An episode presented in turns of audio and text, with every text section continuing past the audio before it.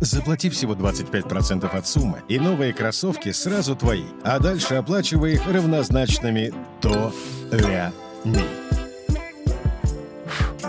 Долями. Новый способ покупок без комиссии и переплат. Установи приложение «Долями». Классическая уровневая система пришла в компьютерный RPG из настольной D&D. Ну, потому что нужен был механизм для наглядной демонстрации того, как герои в ходе своих приключений становятся сильнее, быстрее, ловчее и умнее. И теперь могут преодолевать большие опасности, что с одной стороны позволяет увеличивать масштаб приключения, с другой сохраняет удовлетворяющее чувство потока когда игра ставит перед игроком набор препятствий, а тот их постепенно преодолевает, не тратя на это с одной стороны слишком много времени, чтобы не заскучать, и с другой стороны не тратя слишком много сил, чтобы не перенапрягаться. И когда миры в RPG проектах стали разрастаться, стандартные модели прогрессии героя стали создавать разного рода неудобные проблемы. И для решения придумали системы автолевелинга, споры о пользе которых ведутся уже много лет, и разгорелись они с новой силой вместе с релизом Diablo 4. И я предлагаю это дело обсудить. В общем, приветствую вас на stopgame.ru, меня зовут Иван Лоев, и я изучил тонну комментариев из интернета, пробежался по доброму десятку статей, посвященных теме автолевелинга, и главное, наформулировал собственных наблюдений и мыслей, так что давайте не расшаркиваться с введением. Значит, давайте отмечу, во-первых, это видео будет посвящено теме, а не какой-то конкретной игре, так что я буду прыгать из каких-то одних болот в другие. Во-вторых, структура у повествования будет следующая. Сначала я хочу пройтись по разным аспектам обоих подходов, и статичному левелингу, и автолевелингу, выделяя сильные и слабые стороны каждой из концепций, а потом уже как-то более подробно остановлюсь на конкретных сценариях применения автолевелинга в конкретных играх, с конкретными последствиями. Итак, приступим. В общем-то, едва ли не главное, ради чего мы играем в ролевые игры, это чтобы почувствовать рост своего героя, как он из хлипкого новичка превращается в матерого истребителя врагов. И в классической схеме это ощущается естественно. Слабые мобы после того, как герой стал сильнее, убиваются быстрее, сильные мобы становятся менее опасными, а то и вообще начинают умирать, а не запугивать ваншотами. Типичные примеры для этого, например, серия Готик и местные орки, или Dying Light, хоть это не РПГ, но там есть ночные прыгуны, которые вначале рвут тебе жопу, а в конце превращаются в пушечное мясо. Выравнивание уровней героя и противников означает, что любой враг не будет ваншотнут, но и не будет представлять смертельной опасности для персонажа. Как результат, ощущение прогрессии теряется из-за исчезновения понятия сложности моба. Гоблин, скелет на первом уровне убиваются столько же, сколько и на десятом, и на пятидесятом. А еще из-за этого теряется уникальная фишка монстриков. Гоблины и скелеты из-за усреднения и автопрокачки характеристик на всех уровнях выглядят примерно одинаково, но наносят катастрофически разное количество урона. Оправдано это тем, что за убийство этого самого скелета или гоблина персонаж игрока получит адекватное своему уровню количество опыта и гарантированно не потратит силы и время впустую. Потому что в ситуации, когда автолевелинга нет, не исключен вариант того, что ты можешь нарваться на врага, который значительно сильнее героя, потратишь на него кучу времени и сил, но так и не одолеешь. Либо наоборот, перебьешь целые толпы низкоуровневых мобов, но не получишь ни ощутимой прибавки опыта, не выбьешь ничего ценного из них, только мусор, который даже продавать бессмысленно. И то, и другое приятной ситуацией не назовешь. Сюда же я отношу тот факт, что, хотя это применяется не везде, в мире автолевелинга у игрока зачастую в принципе нету мотивации к прокачке. Ведь босс, на каком бы уровне ты к нему не пришел, подстроится под персонажа, чтобы быть преодолимым препятствием. А значит нет разницы, ты зачистишь всю локацию или пробежишься по ней тупо игнорируя противников. И тут мы вкатываемся в другой аспект разговора, который касается не самих врагов, а того, где они поджидают героя. Дело вот в чем. На ранних этапах развития RPG жанра игровые миры имели довольно линейную структуру. И работает это просто. Герой приходит на локацию слабеньким и хиленьким, выполняет квесты, бьет мобов, становится сильнее. Игрок при этом получает эндорфины от созерцания того, как его персонаж становится сильнее. И пока не начал скучать от этой силы, герой попадает в следующую локацию, где снова ощущает себя хиленьким и слабеньким. Причем многие РПГ в открытом мире тоже исповедовали такую же логистику, просто распределяя локации по этому самому открытому миру. Что приводило к тому, что чаще всего был заложен какой-то один глобальный маршрут, в каком порядке надо посетить локации, чтобы эффективно добраться до финиша. Но некоторое количество минорных вариативностей тоже закладывалось. Но стоило отклониться от этого грандлайна, как игроки натыкались или на квесты, выполнения которых герою не по зубам, либо на задания, прохождения которых не окупалось ни затраченным временем, ни опытом, ни другими ресурсами. Причем, чем более плотно игровой мир заселен вражинами, тем нагляднее будут ощущаться негативные стороны. Потому что, когда у тебя есть пусть и просторное, но коридорное пространство, меньше вероятности по ошибке наткнуться на врага, который откусит тебе лицо. В то время как в обратной ситуации, как, например, вот тут, из шести возможных направлений, 5 по сути получаются ошибочными. 4,3, если уровневая система не слишком жестокая, но и в таком случае одна или две локации станут бесполезны. В открытом мире с автолевелингом эти качели разворачиваются в обратную сторону. С одной стороны, герой может идти куда угодно, делать что угодно, и игрок может быть уверен, что время и усилия будут адекватно вознаграждены. С другой стороны, вот этот вот мини-цикл нахождения на одной локации, когда персонаж от хиленького прокачивается до сильного, исчезает. А значит, у игрока исчезает ощущение, что его герой становится сильнее. Потому что эмоции это ведь такая штука, которая возникает не на ровной дороге, а на каком-то ощутимом контрасте состояний. Одна из главных проблем игр, впрочем, как и большинства художественных произведений, в принципе, на мой личный взгляд, это статичность. Весь мир замер и ждет, пока придет доблестный главный герой, чтобы отыскать песика, убить крыс в подвале, разрешить старую семейную ссору, но в конечном счете еще и спасти мир. Причем ждут как мирные гражданские, так и целые армии, и злодеи, и их прихвостни, в общем, все.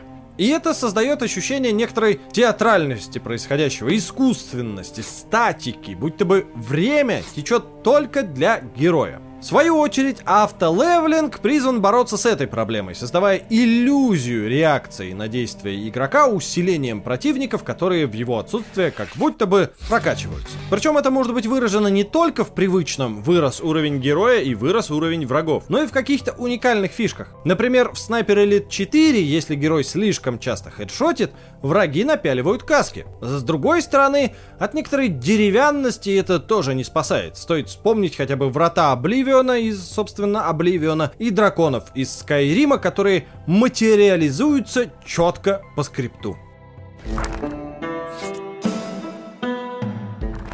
Но когда речь заходит об РПГ с уклоном в боевку, про hack and slash диаблоиды, бордерляндию и вот всякое ММО, автоуровневая фигня как будто бы напрашивается, потому что в первых частях Fallout двигаться можно было только вперед. И если в поселении, которое вы уже покинули, остался невыполненным квест, то возвращаться для того, чтобы его закрыть, не имело смысла с точки зрения игровых механик. Вы за это не получите нормального количества опыта, вы за это не получите какого-то соответствующего лута, но у этого была некая нарративная ценность, потому что вы практически однозначно поучаствуете в интересной истории и повлияете на мир. Во второй части Диабло, например, подобный сценарий не имеет смысла уже, потому что возвращаться и убивать графиню, когда вы подходите к концу первого акта и вот-вот кокнете Андриэль, ну, я уже сказал, не имеет никакого смысла. Казалось бы, в чем проблема? Беги себе вперед и беги, однако, когда сутью игры становится бесконечная прокачка, опять же переворачиваются приоритеты.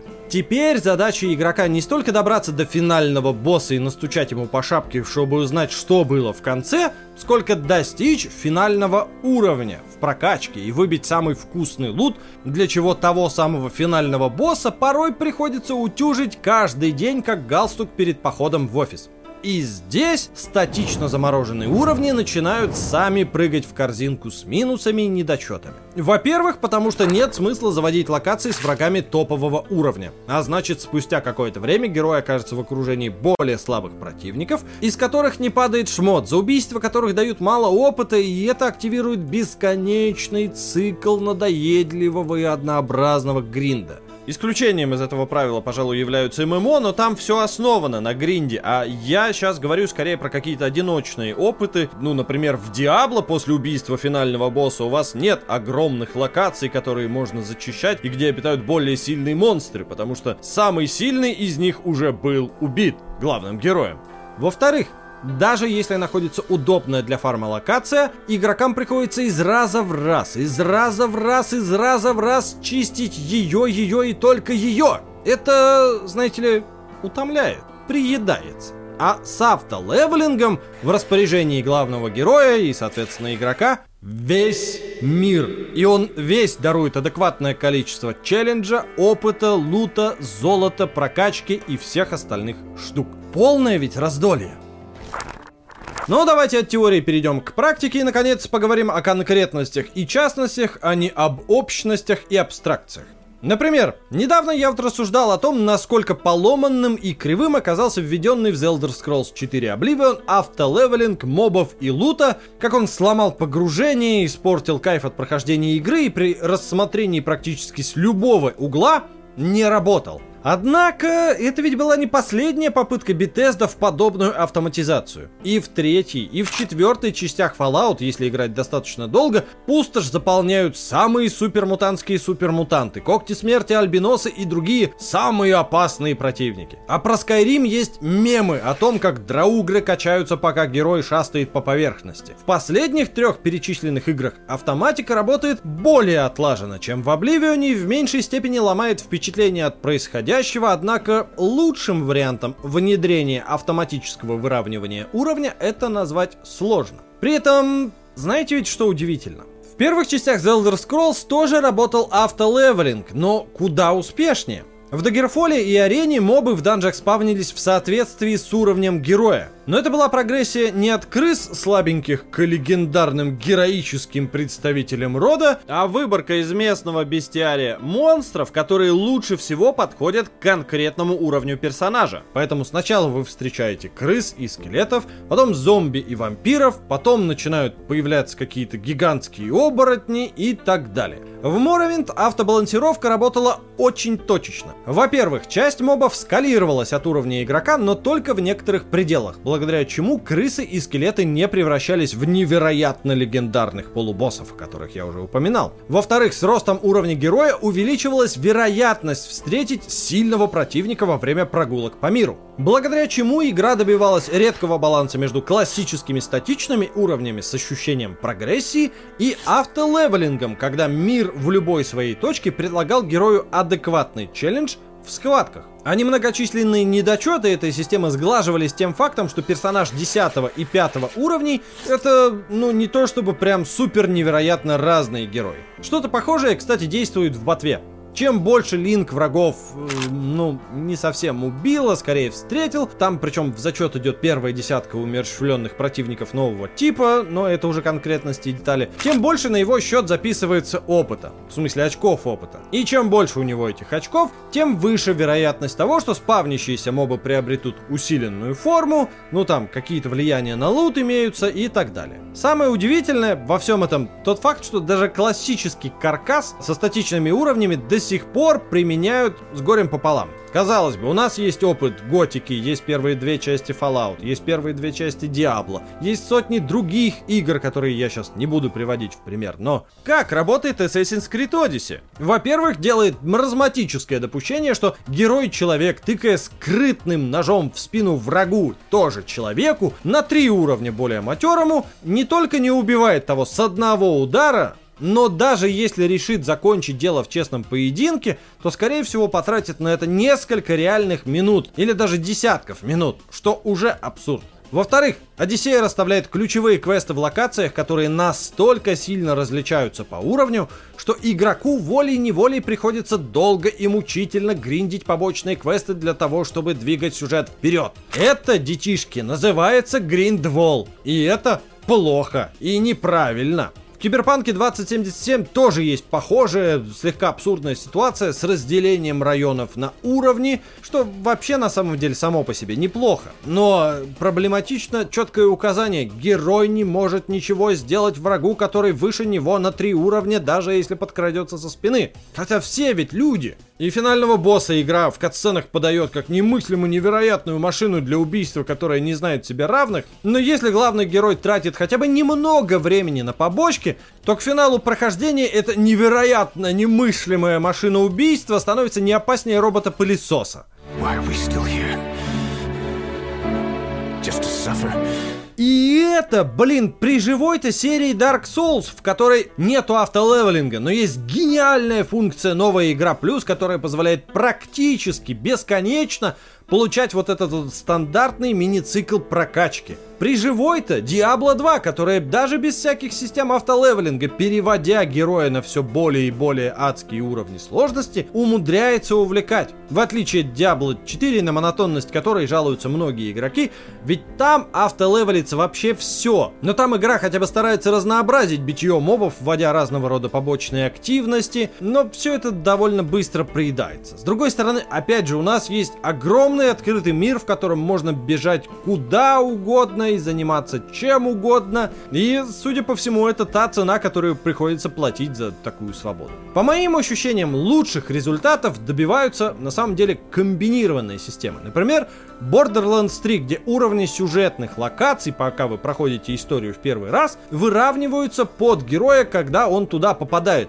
и фиксируется в таком состоянии. То есть Барда не гонит и не тормозит игрока, а позволяет осваивать контент в удобной для него скорости и награждает тем самым циклом «я пришел в локацию, меня били, я прокачался, дал сдачи получил удовлетворение от того, что стал сильнее». Единственный недостаток двигаться можно только вперед, потому что, ну, ну вы поняли. Но этот минус нивелируется, как только вы доходите до конца сюжетной линии и получаете доступ к уровням хаоса, где автолевелинг подключен перманентно. Зато, зато в Borderlands 3 наличие математики, которая лежит в основе всего, позволяет безболезненно проходить игру в кооперативе героями совершенно разных уровней и людям разным не зависеть друг от друга. И чтобы при этом игроки, тем не менее, получали адекватный им челлендж и награды. Вот что я называю разумной имплементацией автолевелинга. Честно говоря, я садился делать этот видос с целью как-то провести линию между классической моделью статических уровней и современным автолевелингом и прийти к выводу, что обе заслуживают права на жизнь, и это больше вопрос вкуса, и в разных жанрах это работает по-разному. Но даже если не собирать результаты моих измышлений в табличку и не подсчитывать набранные каждым из этих геймдизайнерских подходов очки, остается один вопрос, на который я не нашел ответа. А он, наверное, самый главный и самый важный. Если уровень лута, уровень врагов и уровень квестов автоматически выравнивается с уровнем героя, то что в этом самом уравнении означает слово «уровень»? Какую смысловую нагрузку оно несет? Ведь получается, что это множитель, который можно проигнорировать. И в чем тогда смысл делать РПГ, в которой уровень это просто число, которое ни за что не отвечает? Конечно, и традиционную статичную модель не все и не везде и не всегда до сих пор применяют успешно и удачно, однако автолевелинг без соответствующей проработки лишает игру жизни, дыхания, а нас эмоций. Тяжкий труд делать окончательные выводы по результатам моих рассусоливаний я оставлю на вас. Можете делиться ими в комментариях, можете говорить, что я просто 20 минут лил воду, ну а можете рассказывать об играх с интересными концепциями и реализациями разных уровневых систем, потому что тут я явно далеко не до всего дотянулся и преимущественно говорил о тех штуках, которые мог пощупать самостоятельно. Короче, пишите, давайте общаться, потому что это прикольно и спасибо за то, что поддерживаете нас на бусте. Для нас это важно. Ну а на этом на сегодня у меня все. Удачи вам и помните, что важен не уровень, а умение им пользоваться. И до скорых встреч на Стоп Гейм.ру